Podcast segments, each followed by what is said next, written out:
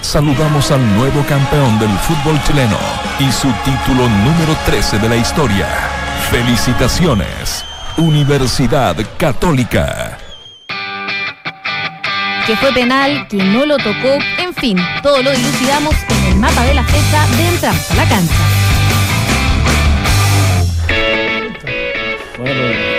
Hola, ¿qué tal? ¿Cómo están? Bienvenidos.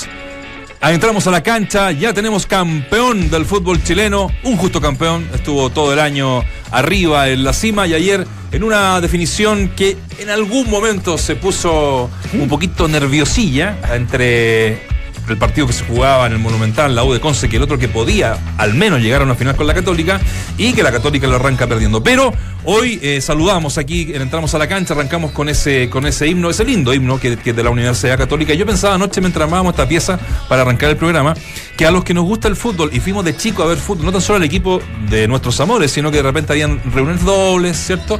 Eh, y uno veía, no sé, en el preliminar Católica con un Audax, en el de fondo Colo Colo con Palestino. Así eran, incluso sí, triples, sí. incluso triples en algún momento. Eh, como que uno igual cacha, no siendo hincha de- del club, eh, lo- eh, las letras. Del, del- del se, Por se ejemplo, quedan pegadas en el tiempo. Ah, claro. Exacto. y eh, generalmente los, los himnos, estos tres de los más fa- de los más equipos más populares, son buenos himnos, son bonitos himnos. Sí. El de la U, el de la Católica, el del Colo, bueno, se escuchó mucho porque lo, eh, por razones obvias, pero el de, el de Católica lo encuentro un himno muy lindo. Entonces quisimos a- arrancar con esto, felicitar a los hinchas de la Católica que por supuesto están muy felices de esta décima tercera estrella en su historia. ¿ah? Una de los, uno de los títulos eh, que la Católica ha ganado durante, durante su, su existencia y que marca a uno de los equipos que eh, en el último tiempo ha ganado torneos largos. ¿No? Sí. que ha marcado eh, diferencia en eso y que no es menor, que no es poco. Así que hoy vamos a estar hablando de la Católica, por supuesto, las claves, los números, los detalles que marcaron la estrella número 13 de los Cruzados, pero saludo a mis compañeros que están acá y que por supuesto tendrán mucho que decir de este análisis final de la fecha 30 y también del torneo nacional. Vichy Borghi, Dante Poli, Waldemar Méndez, ¿cómo están? Lo dijo todo, ¿qué vamos a decir? Nos vamos, reencontramos mañana, entramos a la mañana. No, eh, eh, voy a hacerle, voy a confiar en mi oído, que no es mucho, me decían Van Gogh en mi barrio. Pero creo que el himno es, está sacado ¿Con de. qué nivel casa? eh, Se llama, creo, que me corrija algún hincha católica o algún experto. Creo que está sacado de una canción que se llama La Marcha de los Santos. Que es una canción religiosa, ¿no? ¿Alguien me puede Pero nombre, por lo menos.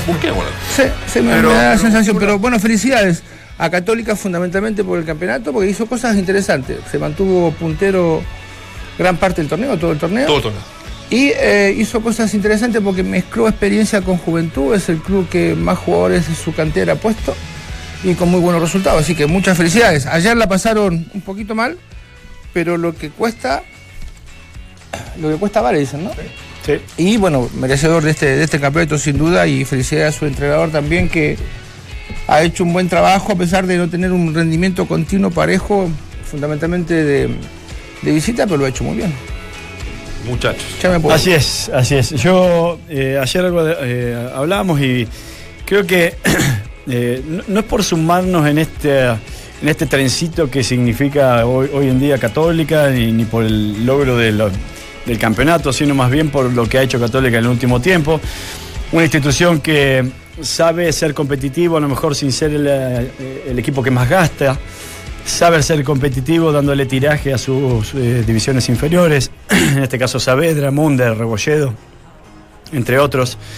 Eh, sabe sostener a un gerente técnico y darle el piso necesario cuando las cosas no vienen bien, cuando las cosas no, no- no salen en el aspecto deportivo. Hay una institución que sustenta un trabajo que, que hace que esta institución sea seria, que hace que Católica sea católica. Hay presidentes, quizás Ruiz Tagle lo entendió rápidamente, de que no era conveniente estar permanentemente hablando en los medios, este, eh, volcando su parecer, eh, sino más bien dejaron que el equipo hable en la cancha fin de semana a fin de semana y me parece que esa es la principal fortaleza y ese es el camino que deberían de seguir, te diría que todas las instituciones acá en Chile. Eh, Católica es una de las instituciones ejemplo. Yo ayer decía, Dante lo puede corroborar, seguramente ahora tiene palabras para decir, pero Dante un poco un ejemplo de eso, Sebastián Rosenthal también, el Piri Parragué, eh, qué sé yo, Pato gente que uno conoce. En Católica te forman como jugador, también te forman como persona y te entregan un perfil que después no solamente te sirve para el fútbol, sino también te sirve para la vida. Sí, eh, es que yo creo que Católica hace cosas muy buenas. Eh, es un club eh, que, que trabaja muchos aspectos de- del mundo del fútbol de, buena forma. Y, más allá de que siempre los, triunfos, los resultados son los que te van marcando un poco la pauta de, lo- de ese plan estratégico a seguir, yo creo que no es un club que se confunda, no es un club que, que ceda ante presiones y que entiende un poco eh, cuál es su misión dentro de la sociedad. Y yo creo que eso es fundamental. Cuando tú ves un club que, más allá de que, que- que el fútbol es lo más relevante y más trascendente, que te educa desde, desde lo deportivo, porque hay ramas deportivas permanentes donde conviven eh, de manera más amateur, evidentemente, pero, pero de manera fantástica, con una buena infraestructura, con, con dedicación eh, de la parte integral, y, que definitivamente el resultado del fin de semana no siempre te tiene que eh, mover la aguja negativamente y decir, no, ¿sabes qué? Realidad no saliste campeón, o saliste quinto, saliste cuarto, saliste segundo, etcétera, etcétera. Entonces hay que cambiar todo. Se vuelve a foja cero. Eh, y eso me parece que lo tiene muy bien integrado Universidad Católica desde hace un tiempo. Hay cosas por mejorar, sí.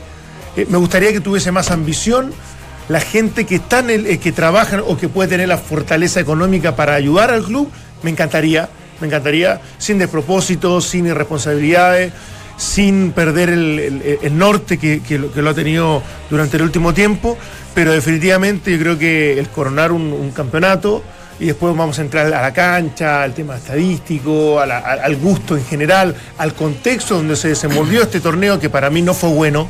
Yo te digo sinceramente, no, no le quiero restar ni un mérito a la Católica, todo lo contrario, por eso hice esta introducción, en que el torneo no fue positivo, o sea, un equipo que le costó mucho ganar de visita, eh, eh, que, que tuvo 10 empates, que no convirtió muchos goles, más allá que tiene números favorables como, como la valla menos batida, perdió solamente tres partidos en el torneo, etcétera, etcétera, pero donde hasta el final terminaron peleando clubes que tenían una irregularidad tremenda y donde tú no sabes cómo analizarlo definitivamente, me parece que habla de que hay que mejorar mucho en este torneo. Pero a pesar de todo eso, y sacando el título, ¿y por qué sacó el título? Porque si el Católico hubiese salido segunda, más allá de las mofas, la, la, la- risa, los memes, las burlas permanentes, que son parte del juego, y que, uno tiene que saber convivir con eso. Y saber aceptar No, y saber aceptarlas, no me cambiaría mi manera de analizar lo que fue esta campaña de Católica.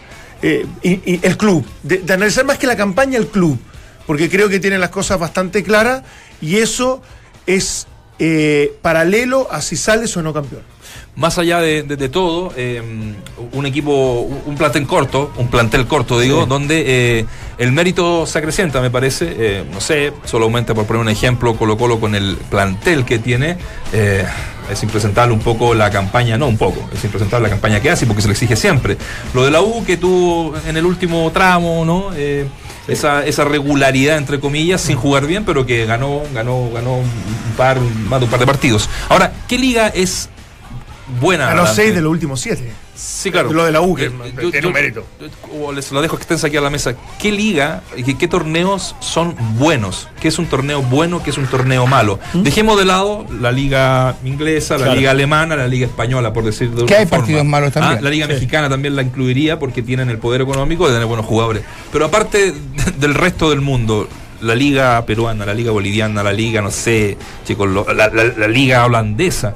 Entonces, ahí de repente eh, creo que el análisis Es que hay, que, yo- hay, que, hay que marcarlo porque tú bien lo dices, Sí. yo no estoy restando méritos. Pero hay mucha gente que sí eh, le resta méritos porque el torneo fue malo, irregular y porque los otros dos grandes no estuvieron en la pelea. Lo que pasa es que si tenés el deseo de crecer, y acá va lo que decía eh, eh, Poli durante el, eh, el año, da la sensación de que Católica, da la sensación porque no la conozco, ¿eh? y no es porque eh, sea, no me interesa el tema, sino porque no lo he escuchado. Católica apuesta a tener un buen equipo con diferentes tipos de jugadores salidos de su cantera y trae y trajo bien, trajo a trajo a Güey, que para mí es el jugador fundamental que tiene. Eh, y creo que los otros equipos grandes, Católica se diferencia de la U y de, y de Colo Colo, que Colo Colo y la U traen lo mejor que tienen, pero me imagino, o que puede, mejor dicho, pero me imagino que lo insertan en un equipo que no tiene proyecto. Entonces, tienen malos resultados, no tienen un rendimiento adecuado, hoy se tienen que ir varios de los que han venido como solución, y creo que Católica en eso se diferencia, no solamente piensa en el hoy, sino en el mañana también. Y por eso es que trae jugadores relativamente eh, importantes. Ah, Agüete es un jugador que lo trajeron siendo de Racing Sí. eh, titular in- inamovible y creo que es el único jugador que juega a otro ritmo diferente. Pero yo creo que en cuanto a crecimiento tiene que apostar a lo que hizo bien hoy y no necesariamente gastar mucho dinero, pero sí reforzarse en lo que cree necesarios. Y eh, tener una competencia internacional más o menos clara. Yo creo que estamos muy lejos todavía nosotros de competir a altos niveles en cuanto a querer ganar. Copa Libertadores, que para mí es una, una cosa casi imposible con un equipo chileno, pero sí a nivel sudamericano en lo que tiene que ver con la eh, Copa Menor, que es la, la sudamericana. ¿no? Creo que ahí, ahí se puede apostar más. y espero yo que, perdón, eh, esto termino, que, el- rendimiento no solamente sea en este campeonato, sino que se refuerce. Ahora, no quiero ser yo irrespetuoso de decir qué jugador tiene que traer, pero sí evidentemente que tiene algunas líneas que no están muy bien cubiertas. Y para tener un equipo necesitas líneas cubiertas en todos lados. Pero lo lindo que tiene el fútbol es que el pobre puede desafiar al rico o el que tenga menos billetera puede ir y tratar de pelearle. Y Pero no Chile, es, eh, bueno, y eh, Chile- y Chile tiene que pelear, a- eh, Chile tiene que aspirar a eso. Chile tiene que aspirar a pelear con un buen equipo, porque no tiene el poderío económico ninguna institución, ¿eh? ni siquiera Colo Colo, que quizás de las instituciones que más gasta en el fútbol local, para decir, ten- gasto lo que se debe gastar para ir a pelear por la Copa Libertadores definitivamente. O sea, River y Boca gastaron cercano a los 40 millones de dólares y acá el pase más, más oneroso fue un millón y medio de, dólares por Soteldo en un préstamo que lo hizo la Universidad de Chile.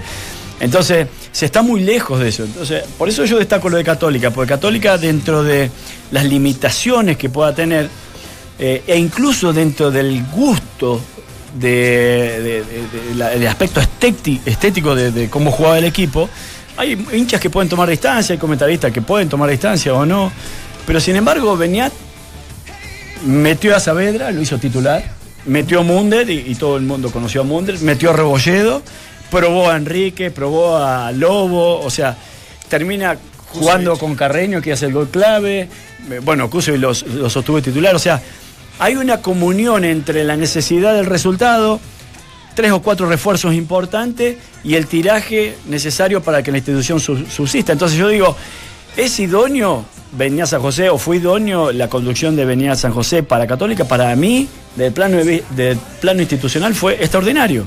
Extraordinario. Aunó un criterio con la misión, como decía antes recién, que seguramente tiene la Universidad Católica de proyección.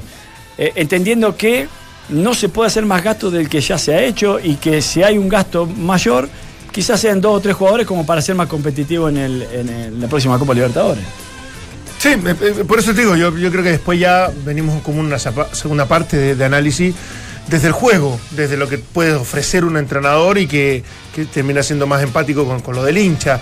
Eh, pero en definitiva, después de, jugar un campeonato largo, estresante, porque es así, extenso, más allá de, que en algún momento no están bien jugados, evidentemente tiene un premio enorme más allá de que uno ve más encima un, un último partido con el sufrimiento de Temuco, porque acá hay muchas cosas dando vuelta en esta fecha, o sea, más allá de la Católica campeón, tiene que ver, y después lo vamos a hablar con lo de Cobrel- Cobresal que hizo con Cobreloa, del descenso de Temuco, que, porque uno dice, a, a ver, hay que tratar de hacer las cosas bien, de funcionar de, de manera correcta, de tomar buenas decisiones, de, de- de- de- de financieramente ser sustentable, y yo creo que en general eh, Temuco también lo hace y termina descendiendo de categoría. Entonces, esta es la crueldad que tiene muchas veces un mercado como el fútbol, que es absolutamente incierto, más allá que el que hace las cosas bien, normalmente pueda tener buenos, buena- buenos beneficios.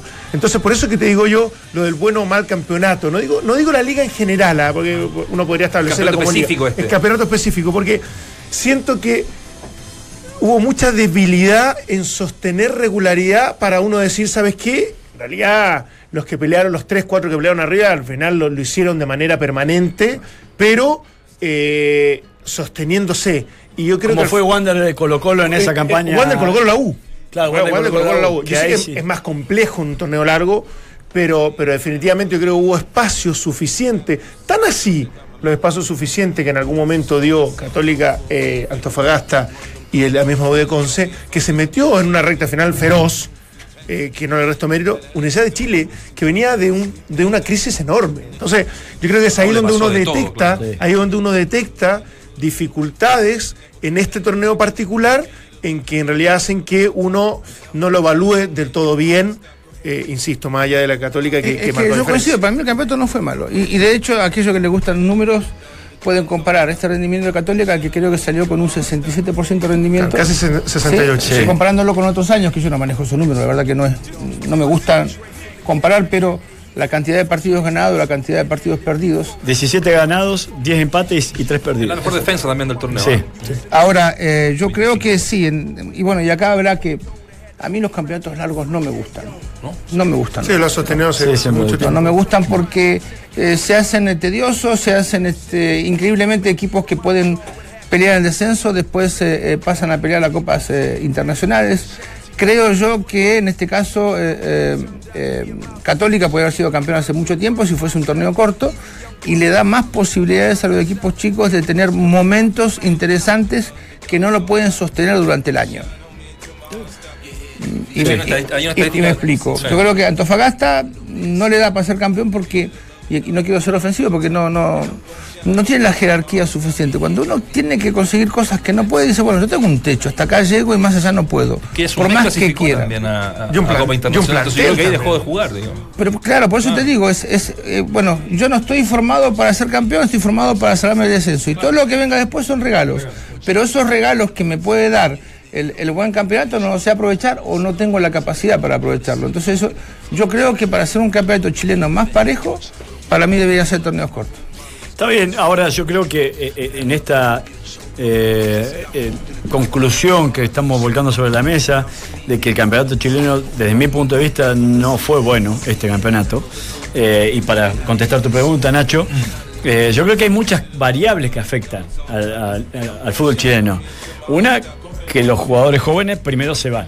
No, no sé si tanto han salido en el último tiempo, pero lo- los mejorcitos o los las mejores figuras de incluso una rueda te las termina sacando el fútbol A mexicano. la U le sacaron dos. Muy rápidamente, claro, sí.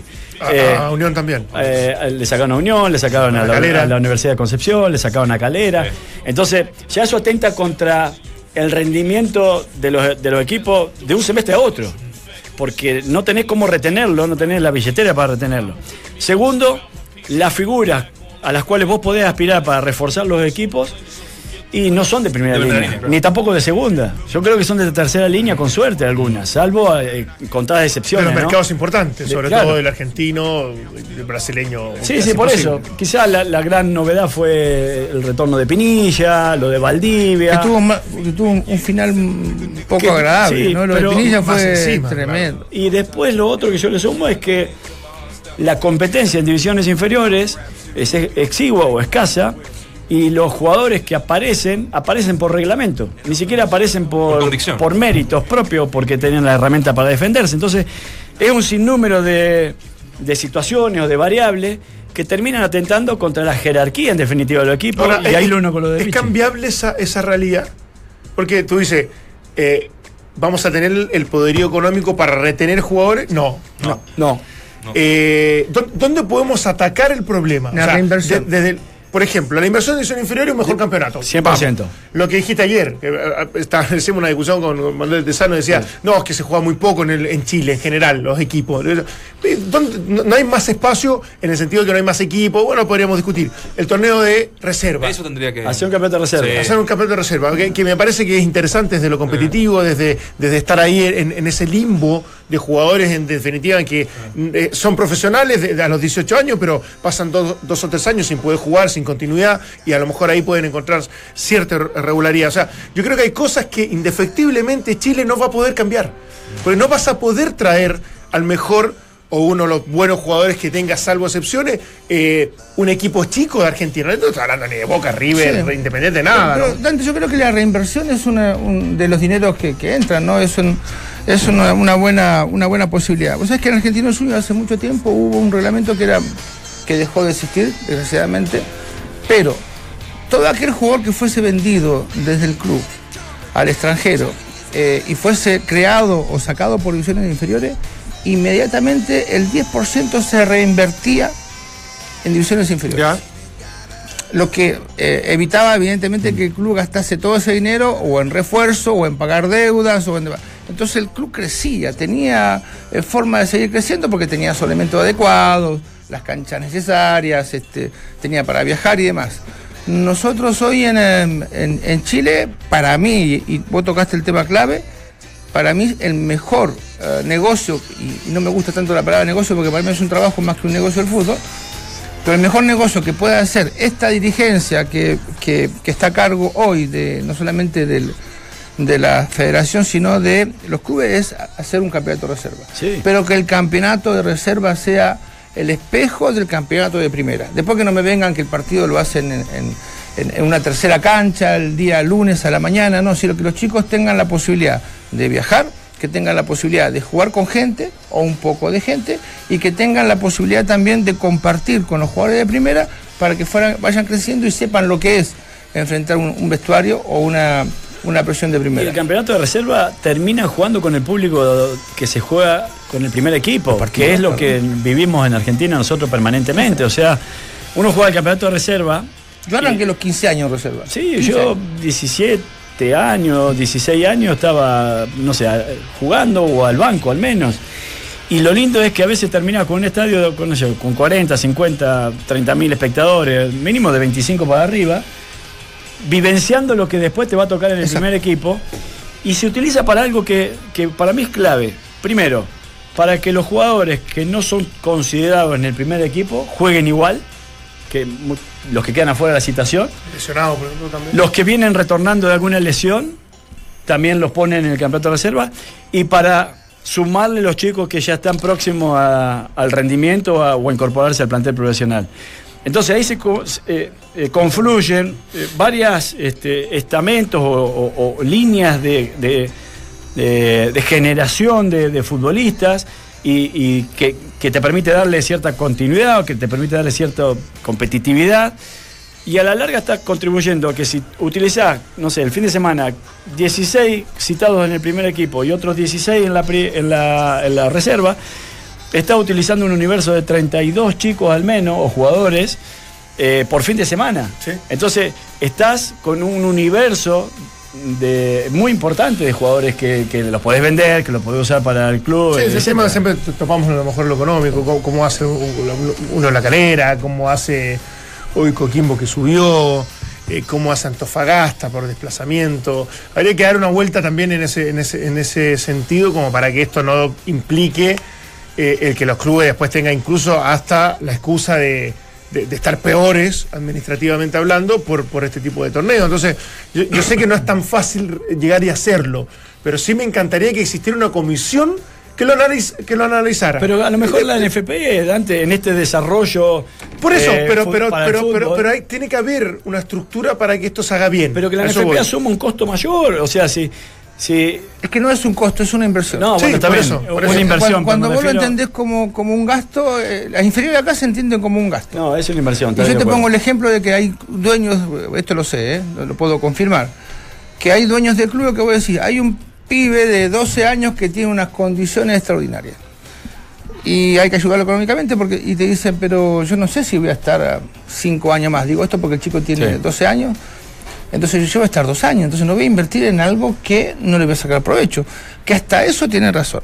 Pero acordémonos que esto es profesional y formativo también. Entonces aquel tipo que no está dispuesto a apostar en la formación deberá tener alguna duda de que siga en el club, porque si no va a sacar solamente el provecho de los momentos que vive el club en su gloria. Y después se van y desaparecen y no lo ves nunca más, ¿eh? como, pasa con muchos, con muchos presidentes. Por eso yo no estoy en contra de que vengan dueños no, no siendo hinchas de los clubes, pero sí que al menos tengan esa obligación de ver el futuro del club en los jugadores inferiores. Ahora, ahora eh, vamos a tener tiempo suficiente para esto analizarlo, desglosarlo. No sé, yo vengo hasta ahora. ba- Bajarlo, porque vamos a estar A todos. me dijeron por el campeonato. por el. ¿Qué? Por el campeonato. Hasta el término de temporada. Terminó ayer. No, la temporada. Hoy ya estoy cobrando termina. Igual terminó ayer un poco, tiene un poco de razón tiene, así como entras a, a- a negociar como no le gusta. Hay un vacío. Claro, legal. pero, pero digo, ¿qué pasó en la cabeza, volviendo al partido, de Riquero? Chuta, es es un tema que nosotros hablábamos con, con Waldemar. Mm. Conociendo al, al tipo, conociendo al, al personaje, a mí no me parece que. Me parece más un accidente. ¿Sabes cuántas expulsiones tiene Riquero este año? Este año, no en su carrera. Sí, en su carrera. Ah, era en su carrera. En su carrera es la primera expulsión. Un- primera expulsión de su Ahora, carrera, bicho. ¿qué Y en, era? su, y en su puesto, ¿no? Que la- O al claro, menos en Chile. Que la, que la, al menos en Chile. que, Que- que que la jugada fue Sí. fuerte, que fue feo, que deja seguramente al chico fuera. Puede- puede dejarlo hasta de el sudamericano. Nacho Saavedra. Uno se asusta, ¿eh? Cuando, Sí. cuando ve la, la rodilla del Sí, chico se asusta. sí. sí, sí. Pero- no sé, al menos Por eso mi- te digo, no, no, encuentro pocas explicaciones. Creo que hasta el mismo, de- de- estamos viendo las imágenes, cuando se toma la cabeza, dice, como que reconoce que algo ocurrió que no estuvo en su Claro, porque él toca la en pelota, todos sus sentidos. pero queda extendida la. No, no, Sí, es no. expulsión, no sea Sí, ni hablar. no, claro. 100%. Por eso No, te digo, ¿no? Nosotros Pero- estamos calificando más allá de la, de, Pocos la expulsión minutos, de rigor en la intención del, del tipo. Sí, es es difícil parar el pie cuando uno va a trabar, ¿no? Pero hay formas de, de dejarlo continuar. Acá se ve, mirá. Claro, pero- Eh, la- Sí. la- uno, yo, yo me asusté muchísimo porque esa, esa rodi- ese pie en el, en el piso con una presión encima, vos sí lo rompió todo. Después uno se queda más tranquilo porque si bien hubo una lesión, ¿sí? el chico se, se movía demasiado. Sí, sí, y, y esto sí. cuando... Sí. No, no voy a decir una locura porque si no me van a retar. No, No, no decir. No, No lo puedo meten No, preso. no lo digas, no, no, no, entonces después te retan. Viene lo del A- a lo G20 que y me que a- ante mayor exageración es probable que haya una menor lesión. Muchas Yo veces. cuando un jugador se mueve mucho, eh, eh, que fije una lesión, no me, ahora cuando el tipo se queda estático en el piso que dice no me toquen porque estoy roto, Sí. rompido decía mi abuela, este, ahí me preocupo, ¿no? Pero fue una lesión, o sea, se ve muy fea cuando, cuando ocurre. Sí, por eso digo, no, a mí- a mí me- aparte esto distorsionó todo, porque después los seis minutos, hay, un, ¿no? hay un tremendo trabajo de Católica, y sobre todo después de haber quedado ingenuamente Oye, con, con un no, penal en contra. pero Imagínate tu rodilla o mi rodilla ahí. No, porque mi rodilla, ¿sabes qué? Ella está tan de esa forma que, la- no- la- que la dejaba lo hubiese amorti- amortiguado, no le hubiera pasado nada. Pero por eso sí. te digo, o sea, dejar a tu equipo, más allá que después no lo hubiese alcanzado ¿ah? por Palestino, con un hombre menos tan temprano, te- es tremendo. Tenemos un campeón en línea. Tenemos un campeón en línea. Estamos con Germán Lanaro. Germán, ¿cómo te va? Buena. Bienvenido, entramos a la cancha. Hola, buenas tardes, ¿cómo va? Muy bien, pues me imagino que ustedes mucho mejor acá analizando esta católica merecida, 20 campeona, con, con un torneo que eh, donde estuvieron siempre, siempre arriba. Pero vamos por parte. Primero, ¿cómo estás tú? ¿Cómo han celebrado? ¿Cómo, cómo sentiste este título eh, número 13 de la católica? Bien, bien, contento, contento porque porque fue un año duro, porque tuvimos en el medio altibajos, ser torneo largo también hace que, que bueno, que tenga que, te- que tener una regularidad y a veces cuando no la tenés, o nosotros tuvimos muchos empates y, y por ahí los que venían peleando aprovechaban y, se nos acercaban, entonces fue un torneo duro, pero pero creo que en líneas generales somos merecedores de- del título, creo que- que está bien que haya sido así. Sí, no, no hay duda de eso. ¿ah? Eh, por lo que te decía yo, más allá, más allá de, lo- de los números, eh, la Católica encontró una regularidad, independiente de que te gustara o no te gustara cómo jugaba el equipo, digo al, al- al público, qué sé yo, a la, a- a la prensa eh, en, en general. Te dejo acá con Claudio Borghi, estamos con Dante Poli igualmente para que conversemos con Germán Lanaro, campeón del fútbol chileno, parte del plantel de la Católica que obtuvo el título número 13. Ah, felicidades. No estás muy contento, che, ¿puede ser? ¿No? ¿O est- o estás cansado de celebrar? Estamos cansados, estamos cansados. Llegamos allá a las dos y media de la mañana de Temuco y así que y hoy me levanté temprano. ¿Te ves Hoy chico en el colegio no? también eh, para festejar con los hinchas en el estadio, después a la noche la, la fiesta de, de celebración, así que esto sí, Richie. Qué bueno, qué bueno, no, felicidades, nada. es- siempre es bueno ser campeón. Digo yo que, que a veces uno es injusto con esto de que se le da mucha trascendencia a, Cato- a la U y a Colo Colo y se deja un poco de lado lo que puede ser católica, quizás por porque los medios venden más. Eh, estoy de acuerdo en que fueron claros merecedores, pero da la sensación de que tiene una, o tuvieron una cuenta pendiente con, con lo que tiene que ver de visita, ¿no? Es como que nunca pudo- pudieron explotar, sabe, en un último partido todo lo, lo bueno que lo pueden hacer.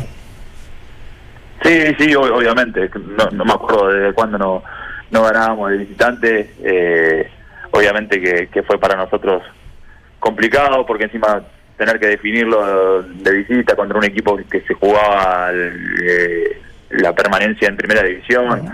Eran un montón de cosas por las cuales eh, eh, era complicado. Pero, pero sí, en cuanto a lo, a, lo, a lo visitante, creo que por ahí hem- hemos pescado un poco de, quitar, eh, al estar en otro estadio, eh, esperar a que, hiciera el rival o acomodarnos. Nos costaba siempre eh, 20 minutos, media hora acomodarnos al partido y en esa media hora eh, se complicaba. Nos pasó con Antofagasta, yo digo siempre, para mí era un partido muy trascendente en donde nosotros nos jugábamos mucho y a los cinco minutos perdíamos 1 a 0. Entonces eran cosas como que, que no nos podían pasar para un equipo que, que apostaba a ser campeón, pero pero bueno, eh, obviamente después nos pasó, lo, nos empatan en el último minuto Unión en Española, nos empatan en el último minuto eh, Calera, entonces bueno, eh, son cosas que se van dando en el camino, pero sí obviamente es una cuenta pendiente y que tenemos que mejorar para, para el próximo torneo. Germán, un gustazo saludarte, un abrazo y Gracias. felicitaciones muy, muy grandes. eh, Sé, lo, lo- lo complejo que es y bueno, todos los que hemos estado en este en esto del fútbol entendemos que salir campeón es, es, es casi como una catarsis el, el segundo en que se toca el pito porque vienen muchas cosas a la cabeza y, y- y te quiero, más allá de la emoción y de, y de todo lo que, que- lo, lo que implicó eh, este, este triunfo, es, uh, primero que todo, ¿te pareció penal el que le hiciste a Donoso? No, no, no, en el momento no, no me pareció. Por eso me, me quedé mal, porque encima me amonesta. Ya a los cinco minutos te dejan eh, condicionado todo el partido. Los, los ánimos dentro del- de la cancha también. eh, eh, era un partido difícil, la Sí. verdad. No solo para jugarlo, sino hasta para dirigirlo, porque estaban no, estaba como, como todos protestando, todos querían ganar, y entonces era como muy difícil, la verdad. Entonces, también lo entiendo en cuanto al contexto, pero pero bueno, a mí sinceramente no me pareció penal. Yo Sí, a, no lo toco. a mí me pareció que tuvo un poquito eh, de ingenuidad, porque entendiendo después de la expulsión y, y cuando le- apoyas el brazo, yo creo que no se cae producto de eso y en definitiva eso es lo que termina cobrando. Eh, eh, aprovechó, obviamente, magnificó y eso eso permitió que obviamente cobrara el penal, pero pero obviamente dentro del contexto de un partido que, que es complejo para, para dirigir, sobre todo teniendo en cuenta también a, a Temuco que se estaba jugando el descenso. Sí, por eso, por eso, por eso lo entiendo, no hay que digo, uh, eh, lo habían expulsado recién uno a ellos, entonces estaba, no te digo condicionado, pero el partido estaba estaba caliente y cual- cualquier cosa era era para aprovecharlo. Entonces, eh, también fue inteligente Donoso que apenas sintió un toque se tiró, entonces nada, a, aprender esas cosas, a mejorar y por suerte lo pudimos dar vuelta, que era lo importante. Y Ge- Germán, lo último, eh, de mi parte, evidentemente. Em, ¿Cómo fue tu año? ¿Cómo, cómo lo calificas? Eh, salir campeón, se- ser titular prácticamente indiscutido, pero eh, ¿quedaste contento? ¿Quedaste conforme? Sí, sí, eh, obviamente el primer partido eh, no jugué con, con Temuco cuando arrancó el torneo. Sí. Y, y al principio cuando eh, estaba en la rotación, la verdad que, bueno, no se va poniendo grande y, esas cosas como que no las va entendiendo, pero también es, es, comprensible cuando llega un, un entrenador nuevo que quiere probar, que quiere, que quiere ver. Después obviamente que ya lo último por ahí el, el equipo era uno más base y, y se iban rotando siempre dos o tres nada más, pero pero bueno, eh, lo, siento que en, en líneas generales el torneo fue bueno, no, no, no solo mío, sino en cuanto a la, a la defensa, tuvimos la valla menos vencida del torneo, que eso para, para los defensores me parece que, que es muy importante y es algo por lo que nosotros trabajamos. Eh, y después creo que, que terminé bien, me siento me, me siento importante en el, en el grupo, importante en el plantel, entonces eso me, da la tranquilidad de, que las cosas se están haciendo bien. Eh, Germán, un gusto saludarte y felicitarte por, por el título. Eh, y yo, mi idea es hacerte algunas preguntas quizás cortitas, con también respuesta rápida para ver si, si podemos hacer tipo un ping-pong, porque... ¿Qué pasa palabras? Si, eh? si vos me dijeras, sí, algo así más o menos. Si vos dijeras, eh, si me tuvieras que decir una fortaleza del equipo, Él. eh, creo que entender los momentos de, de los partidos. Nosotros tuvimos muchos partidos que ganábamos 1 a 0 y con eso eh, en muchos momentos nos alcanzó, nos alcanzó para ganar partidos. debilidad del equipo. Debilidad, por ahí lo- lo- los partidos visitantes. Nosotros los partidos visitantes tendríamos que haber salido de otra forma y a presionar mucho más arriba que lo que lo hacíamos, sobre todo los primeros 20 minutos de, de- de los partidos. Eh, Beñat San, eh, San José. Eh, un gran entrenador que creo que, que agarró un grupo que venía muy golpeado eh, porque los resultados el- el- en el otro torneo no, no se le daban y, sin confianza y, y lo convirtió en un equipo que al principio por ahí no gustaba pero pero sí ganador. Eh, Pato Armazábal. una, Se ríe, una gran persona ¿Por qué te reís? que ayudó mucho de, desde, desde el lugar ahí que le toca de hoy de ayudante de campo nos, nos, nos ayudó mucho conoce mucho a los juveniles entonces para nosotros es un es un impulso importante también y, y una gran ayuda Que baje de peso, decirle. Eh, Patito, un fenómeno. un fenómeno. Y, y la última, por mi parte, eh, Germán, este, para el año que viene hay, hay un desafío para mí, entendiendo la realidad del fútbol chileno que, que está en deuda en el plano internacional y que ustedes sí o sí van a estar en Copa Libertadores, obviamente. Y me parece que es tratar de ser igual de competitivo en el plano local que en el plano internacional. Y lo digo quizás por, la- por lo que sucedió por Colo- con Colo Colo en el último tiempo. eh, bueno, con equipos que, que yo, el, el propio Temuco, que, que creo hizo una buena Copa Sudamericana y termina descendiendo después. Y esto pasa por la, moti- la motivación, me parece, ¿no? Por la disposición al esfuerzo en estos diferentes planos. obviamente obviamente creo que en un momento cuando tenés que empezar a elegir te motiva mucho más eh, lo que se juega en una copa internacional que, que por ahí el, el- el torneo local pero a ver me parece que, que es encontrar ese, ese equilibrio eh, en cuanto a nosotros venimos demostrando los últimos cuatro años salimos campeones tres veces entonces tomar todo eso bueno que hacemos, empezar a ponerlo en, un plano internacional, obviamente con, con refuerzos a la altura, con infraestructura a la altura, con un montón de cosas que, que hay que mejorar, pero, pero creo que es una cuenta pendiente y, algo que queremos hacer como club. Los pibes están eh, están para grandes cosas, o sea, no, no te quiero comprometer con la pregunta, pero ah, han, han puesto chicos, eh, ha puesto chicos que habrá sido grata sorpresa y pa- aparentemente es un proyecto también de la institución. Eh, ¿Ves estos pibes con, con proyección internacional, o sea, que puedan jugar un torneo y bancársela así como se dice en, en la cancha con equipos grandes de Sudamérica? Eh, es que hay, hay muchas cosas que, que solo te la, te la van a dar los partidos. Me parece que, que en eso eh, hay jugadores que sobresalen, como, como pasó con Nacho Saavedra, que en pocos partidos parecía que, que tenía 100 partidos en primera, entonces me parece que esa clase de jugadores sí te sirve. Después, eh, obviamente hay, hay que probarlos, ah, muchas veces serán por necesidad, pero pero creo que hoy los que están entrenando con nosotros o los que están jugando por lo menos creo que estuvieron a la altura siempre que se lo necesitó y, y por ahí para los más grandes siempre fueron un, aporte. Después, eh, obviamente que, que lo internacional es otra cosa, se juega con otras mañas y, diferente y, bueno, eh, yo creo que, que están preparados, pero pero solamente necesitan partidos y eso y eso se gana con tiempo nada más. Sí, Germán, nombraste recién a Nacho Saavedra. ¿Has tenido información de, de cómo ha evolucionado lo, lo de él? Eh, ah, me imagino que todos muy preocupados por la, por la situación de- del Nacho, ¿no? Sí, sí, a veces ya nos quedamos, nos quedamos mal, después, bueno, él salió llorando, entonces es como, fue como duro en el, en el momento, pero, pero bueno, después, ya cuando en el avión para acá estaba un poco mejor, un poco más calmado, hoy en teoría le, le, le hacen los estudios, así que ya sabremos hoy, hoy más tarde cómo la gravedad, esperemos que, esperemos que haya, haya sido el golpe, porque, porque bueno, para nosotros es un, fue una pieza importante en el, en el equipo y, no solo eso, sino que es un gran pibe y, y no se merece cortar eh, eso que viene haciendo también desde ahora. Eh, ¿Y Riquero no se acercó a, saludarlo a llam- o lo llamó? ¿No, no sabes nada de eso, Germán? Eh, por lo menos de mi parte no, no, no vi nada, no vi nada.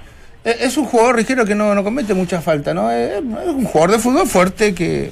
Pero ¿cómo lo viste de la cancha? Porque por la televisión yo me asusté muchísimo después de, claro, uno...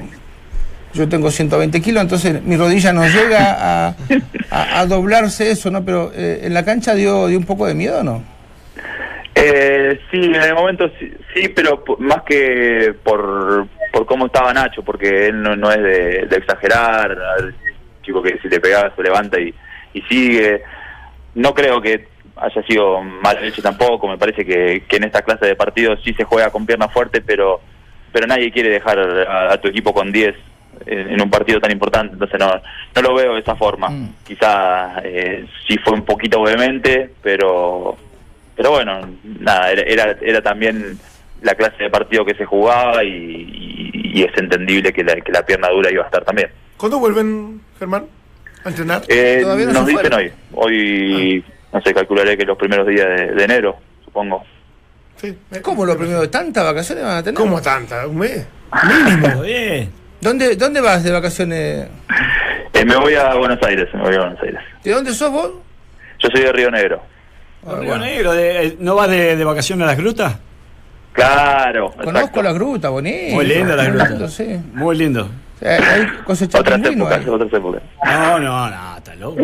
Hace un, de Bahía Blanca hace un frío. Yo fui a Puerto Madryn por ahí. No, Los no. pingüinos andaban con, con, con sobre todo. No, anda a las grutas. Anda a las La grutas. conozco la gruta. A la sí. gruta, a la gruta. Bueno, Germán, como siempre, eh, gentil por tu- tus minutos, eh, felicitarte nuevamente por este título y bueno, a- ojalá hacer una buena Copa Libertadores. Nosotros le estamos preguntando a la gente sobre dónde debe reforzar eh, el equipo la Católica, así Dos que bueno, pidieron. dos centrales. La gente. la gente pide dos centrales. Germán, un abrazo gigante. Está muy bien, un abrazo Muchas gracias, por la Germán. buena onda. Abrazo. Chao, chao. Ya, muchachos, no peleen tanto. Si igual todos los partidos tuvieron emoción. Mejor sigamos con el mapa de la fecha aquí en Duna 89.7. de- de- ¿De dónde? Siempre buena onda, Germán Muy Lavaro, bien. con, con Sí. nosotros. Caballero. eh, Fenómeno. Un caballero. el eh, único teléfono que tiene el Ford. ¿Cuáles son los dos puestos eh, prioritarios en los que se debe reforzar el campeón Universidad Católica para competir en la Libertadores 2019? Central y lateral izquierdo, un 22% dice la gente. Creador y goleador, un 78%. Ya les pregunto después de la pausa a ustedes. Bueno, capaz que hay que reforzarse los cuatro lados, pero había que hacer la pregunta, digamos, no, no, no tengo más. ¿Está contento Lanaro con.? No tengo más. Eh, desde hoy, no importa dónde estés, eh, podrás disfrutar de una gran señal a un precio increíble. Pórtate en Tel y suma líneas adicionales por solo 10.990 pesos cada una y disfruta de gigas libres para música y video. 40 gigas en lo que quieras y minutos ilimitados contratando un plan de 21.990 pesos. En Tel, haz de tu Navidad una Navidad para recordar por siempre. Con las colecciones navideñas de Easy, adorna y dale una nueva identidad a tu hogar con las colecciones Shine, Rústica, Bojo o Clásica. Desde productos hechos con madera hasta adornos con plumas. Solo en tiendas Easy y en Easy.cl. Se viene la Navidad, por supuesto. ¿Cómo pasó el año? Ya estamos a 3 de diciembre. ¿Y no sabes qué regalar a tus colaboradores? Fácil. Regálales una tarjeta de regalo líder. Pídelas llamando al 600-600-3232 y recíbelas sin costo dentro de la región metropolitana o a través de Correos de Chile en todo el país. En esta Navidad, Que ellos celebren como quieran. Hacemos la pausa, regresamos con más, entramos a la cancha. El skate obtuvo este fin de semana dos medallas de oro, dos de plata y una de bronce en el Panamericano de la especialidad y de paso clasificó a los Juegos de Lima 2019. Invita Radio Duna. Y en el fútbol, el miércoles a las 19.45 horas se jugará la final de ida de la Copa Sudamericana en el Estadio Metropolitano de Barranquilla. A esa hora jugarán Junior de Colombia y Atlético Paranaense de Brasil. Haz de tu Navidad una Navidad para recordar por siempre con las colecciones navideñas de Easy. Adorna y dale una nueva identidad a tu hogar con las colecciones Shine, Rústica, Bojo o Clásica. Desde productos hechos con madera hasta adornos con plumas. Solo las tiendas Easy y en easy.cl. Seguimos celebrando el título de la Universidad Católica eh, para los eh, hinchas que nos escuchan. 22% dicen que se debe reforzar para hacer una Copa Libertadores, ir a competir al menos. Eh, lo decíamos que no es fácil, muy complicado poder ganarla con, con- con los precios que se da hoy día en, refuerzos eh, en otras latitudes, digamos, en, en otros países como Argentina, por ejemplo, donde un solo jugador vale 11 palos verdes. Pero bueno, para ir a competir, para hacer eh, Copa Libertador digna. Central y lateral izquierdo dicen un 22%. Creador y goleador un 78%. S- Seguramente, como les decía antes a la pausa, ustedes van a decir, yo creo que les falta de todo. Pero eh, si podemos elegir, si pueden elegir de estas 12 mm, variables, central y lateral, creador y goleador, ¿cuáles son las prioridades, Dante? ¿Sabes qué? Yo me quedo con un con un delantero. Me lo puedo, el- lo del goleador, lo puedo dejar como delantero. Claro, por supuesto. Porque yo creo que ahí hubo déficit. Ya, Yo, yo siento que Católica necesita a lo menos uno o dos delanteros que, pueda, que puedan ser alternativas reales, porque y Vilche tuvo que ser medio improvisado por izquierda, Munder apareció, pero todavía es, es muy chico, muy joven. Eh, si uno, que- uno, uno ve que Sáez y, y ya no se están eh, cubriendo esa parte, pero incluso hasta por derecha, por momentos alguien que pudiese reemplazar a Fuensalía en labores más incluso ofensivas, tampoco encontraba porque no, no, no le alcanzó a volado, porque David Enrique tampoco se pudo consolidar. Eh, yo si me das a elegir hoy por hoy, desde la prioridad absoluta en este juego, obviamente, de, de, de- de dónde, dónde empieza eh, la proyección del análisis de, de Católica para el año 2019 en Copa Libertadores, es delantero. Me sumo, me sumo en esa línea. Creo que incluso la campaña deja el desnudo que ahí le faltó Claro. quizá mayor contundencia, ¿no? Porque defensivamente lo hizo bastante bien, a pesar de que tuvo muchos lesionados en la última línea, que tuvo que jugar con el lateral izquierdo con perfil cambiado en varias oportunidades, que, que fue buscando eh, en esa última línea este, ser lo, más eficiente posible y lo logró. Pero, pero fue encontrando variantes y terminó teniendo variables. Eh, y en aspecto ofensivo me parece que está en deuda. Ahí sí, con todo, reforzar. con todo lo bueno que hace eh, Católica en inferiores, y acá quiero ser respetuoso, creo que es más fácil construir un lateral izquierdo que construir un goleador. Y los goleadores, evidentemente, son escasos y muy caros. Entonces, si me dan a elegir, yo me quedaría con un creador o un delantero para acompañar en momentos de crisis a esto que tienen ya un poquito jugado. Pero no, no creo que Chile sea un país donde tengan que traer lateral izquierdo o, o lateral derecho. Me parece que no, no, no es un puesto. Han llegado bastante. Han llegado tiempo. muchísimo porque no hay. Porque no sí, hay. sí, Incluso sí. centrales izquierdos no Sí. hay. Ahora es raro, porque voy a decir, Chile no necesitaría lateral izquierdo, Brasil no necesitaría volantes creativos y Brasil uno de, de los países que, que más volantes creativos debe de, de llevar a sus ligas.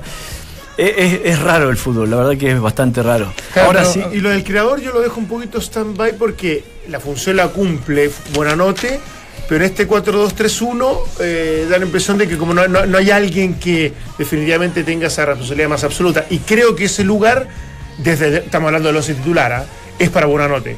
Independiente de dónde Sí. lo vaya moviendo, dónde lo vaya ubicando, de dónde lo vaya utilizando. Entonces, ahí para mí lo tiene cubierto, es un chico tremendo, bien motivado, bien concentrado y bien integrado como, como lo ha sido. Me parece que definitivamente no, no hay espacio. Necesita Sí, sí. más, más Lo que pasa gente es que para relacionarse futbolísticamente. sí, por eso, pero y, y si Beñat no cambia de sistema táctico, que parece que el 4-2-3-1 es como su fijo, eh, el media punta por izquierda, Independiente que encontró a Munder, y, y- y Vilches fue una solución que le dio cierto peso y marcó goles importantes. Me parece que para el plano internacional ninguno de los dos, bueno, Vilches no sé si va a estar, Y Munder me parece medio livianito todavía para el plano internacional. dijo que se quería quedar. ¿eh? ¿Vilches? Sí, bueno, Sí. Bueno, Vilches y, y Volados deberían volver a Colo Colo, ¿no? Sí, están a préstamo. Claro. Sí.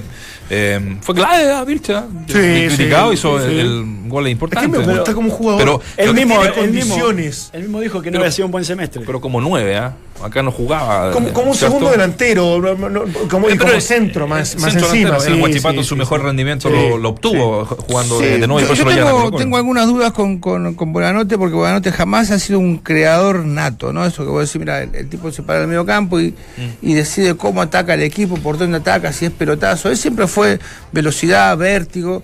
A mí me da la sensación de que tenés que decirle dónde te sentís cómodo. Cuando entra a la cancha, ¿no? Es por izquierda, te mueves por izquierda. Decidir por derecha, te vas por derecha. Pero creo que cuando se lo encasilla en posiciones eh, fijas, él pierde muchísimo de su movilidad y su despliegue. Entonces, eh, digo yo que quizás un creador eh, eh, a- vendría bien para que decida otras cosas y dejarlo un poquito más a él delantero como ha jugado en algunos partidos. ¿no? Sí. Bueno, eh, recordemos algunos detalles. Eh, la Católica, obviamente campeón con 61 puntos. La UD con 58 directamente a la Copa Libertadores. Va a recibir un, que va a recaudar ahí va a un ser billetito importante. ahí importante.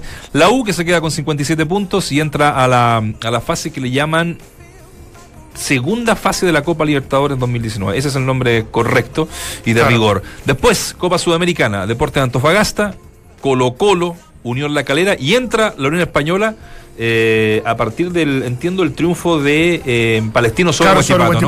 Claro, es por eso, entra ahí la, la Qué Unión. abultado ese resultado. ¿eh? ¿Tercero? ¿El de Palestino? Cuatro. ¿Fue cuatro al final? Cuatro. Sí. Ah, mira. Yo lo dejé en el tercero. Sí.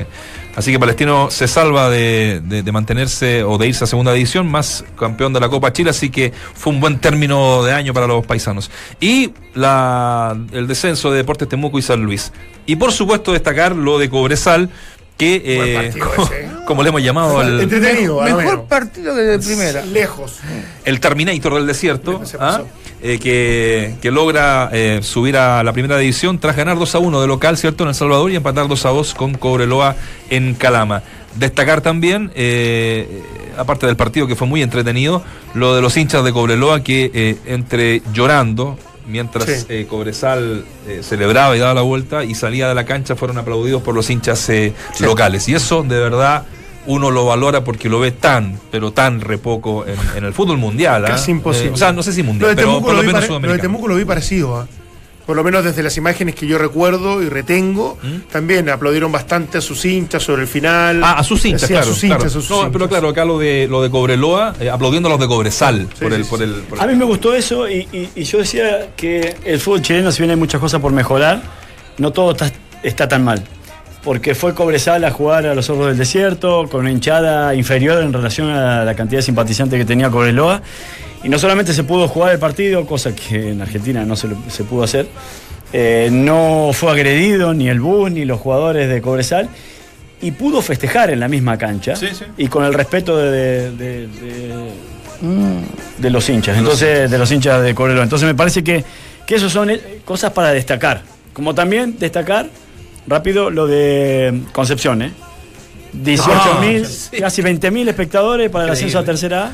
Eh, felicitar a la gente que, que está haciendo o que sigue haciendo grande al club, independiente de la categoría que, que le toca hoy por hoy se transitar. lo da vuelta a Ferro, que le había ganado en la ida 2 a 1 y termina ganando 3 a 1 en el, en el partido de vuelta, como bien dice Waldemar, 18 mil personas. Y, y les contaba que en una transmisión de, de Facebook Live, más de 5 mil conectados, se veía increíble. Así que ahí en, eh, en la radio estábamos con las cuatro teles, ¿Ah, más sí? el, el No, Facebook no de, de Concepción. Maravilloso. Maravilloso. Te diría que ese partido estaba mejor que cualquier otro, claro. Eh, Ferro igual, para los hinchas de Ferro, que tienen que haber todavía unos uno, uno viejitos y que son hinchas de Ferro, puede eh, igual subir porque eh, entra la liguilla. Eh, buena cobertura CDF también. Tres señales Sí, HD. sí, ¿O no? Lo cortés no quita lo valiente. Lo Y que justo, me justo, parece que está bien decirlo. Me pareció una, una, una linda transmisión de, de ese canal. Muy mal Movistar que tenía el HD cor- cortado justo el partido de definición católica Temuco. Terrible. Nosotros somos pro en tele en todo. Terrible. Dice, Yo- no, yo de pero vamos a hacer un descuento del 10%, que no me importa el descuento del está, 10%, me tarde. interesa ver el partido. Ya está, tarde. Obviamente. Ah, da lo mismo. Ya, muchachos, le- Y el domingo River Boca. Se supone. Hasta ahora. En el Bernabéu. Se supone. Joder. Información por confirmar todavía. Puede pasar mucho. y nos vamos de tapa. Y nos vamos de etapa. Partido que allá en España a las 20.30, ¿no? Y sé que se juega. Claro. Y acá en eh, Sudamérica, eh, al menos en Chile y Argentina, cuatro 4.30. 4:30. Eh, baratita la entrada, ¿cacharon? No, las reventa. No, no, la, no, La la- oficial, la- imagínate, la- la reventa. Me, me comentaban hoy que la reventa está completamente penada en España como, como en muchos otros países, pero eh, te dicen, te vendemos una lapicera, ¿sí? Una lapicera, un lápiz común y corriente, eh, un- por 1.500 euros. Y de regalo, van dos entradas. ¿Me entiendes? Se le echa, ah, echa, él le echa. En vez de venderte la dos entradas y regalarte una lapicera, no, la lapicera está permitida. Entonces te dicen, pues, crea la lapicera y pagás dos mil dólares, dos mil euros y va con una entradita. Yo, yo iba a ir, pero no conseguí pasaporte. Yo no, Bueno. no conseguí lapicera. Ya está. Yo no hablo el idioma, así que no tengo. Me parece. Es verdad. Es complicado. complicado. Un, bo- un No, yo España. yo soy. Tres, No, la tres nacionalidades, papá. viejo. Tres, tres, digámoslo. Te consigo por cinco anillos ahora. La otra vez pasaste cuatro, ahora pasas cinco. El señor de la liga. El señor de los- Es bueno, Es bueno. Ya muchos, eh, vamos a seguir hablando de la Católica, por, Por supuesto, supuesto. que, que- que es campeón. Mañana vamos a tratar de estar también con, con gente de Cobresal, porque de verdad eh, fue una fue un bonito, un bonito partido. partido, muy lindo partido. Y bien por Gustavo Vuelta.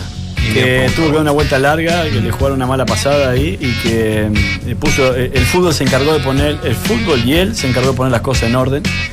Ascendió con Cobresal, el equipo que le fue negado en un momento a dirigir. eh, y hoy por hoy está abrazándose a esos colores, los colores que él también lo abrazó desde chico como jugador. ¿no? Y si nos viene otra primera vez de miedo el próximo año. Sí. Son equipos que están. ¿ah? Ahora, yo que siempre dije que iba a ganar un, iba a ascender un equipo del norte y minero. Y minero. Siempre lo dije. Sí. ¿Viste el abrazo? Ahora sí no huevo. El abrazo entre lo- en las mascotas, el zorrito del desierto con, eh, bueno. con el minero ahí ante el partido. No, hubo mucha buena onda Sí, finalmente. sí. mucha buena debe ser. Eso me gustó. Ya, nos vemos eh, y nos escuchamos mañana, muchachos. Que pasen bien. Bien.